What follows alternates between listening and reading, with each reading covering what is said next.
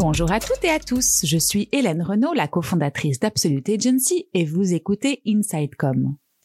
Au travers de ce podcast, nous allons parcourir les différents enjeux et les différentes facettes de la communication interne et de la marque employeur en 2021.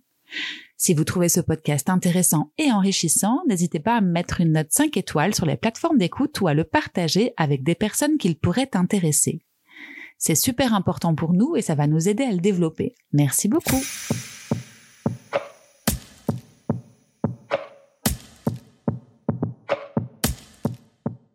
Pendant de nombreuses années, il n'était pas question de laisser nos émotions rentrer avec nous au bureau.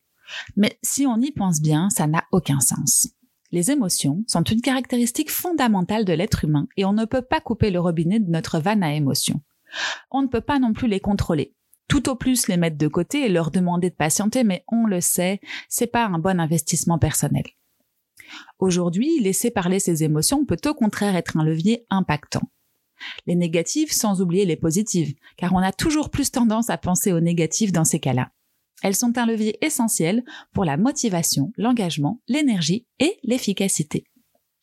L'intelligence émotionnelle est d'ailleurs devenue une soft skills ou compétence douce recherchée et reconnue.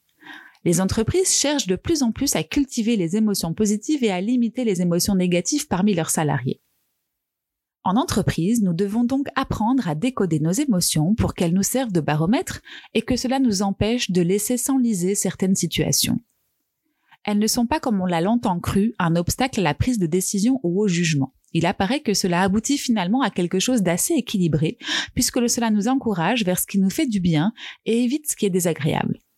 Certains spécialistes assurent même que le leadership repose sur 70% d'intelligence émotionnelle, ce qui facilite la prise d'initiative ou de décision, la gestion des conflits, l'empathie, une communication plus fluide. Et contrairement au QI, le quotient émotionnel peut progresser. Alors, Entendons-nous bien, il ne s'agit pas de s'autoriser à piquer des colères à la moindre contrariété ou de rire à gorge déployée à tout bout de champ, mais d'accepter que notre personne professionnelle est elle aussi autorisée à avoir peur, à être frustrée, en colère ou à déborder d'enthousiasme. Il s'agit d'apprendre à reconnaître ses émotions, à les comprendre et à les exprimer de façon appropriée, afin qu'elles contribuent à améliorer notre satisfaction, notre plaisir et notre engagement au travail. Et pour finir, je voulais juste faire un dernier point sur les émotions dans le travail d'équipe car je suis sûre qu'elles enrichissent considérablement les relations sociales. Elles sont déterminantes pour favoriser l'authenticité, l'harmonie, l'échange et un environnement de travail sain. Ceux qui possèdent une bonne intelligence émotionnelle parviennent à décoder avec justesse les émotions de leurs interlocuteurs, exprimer à travers le langage verbal et non verbal et à faire preuve d'empathie.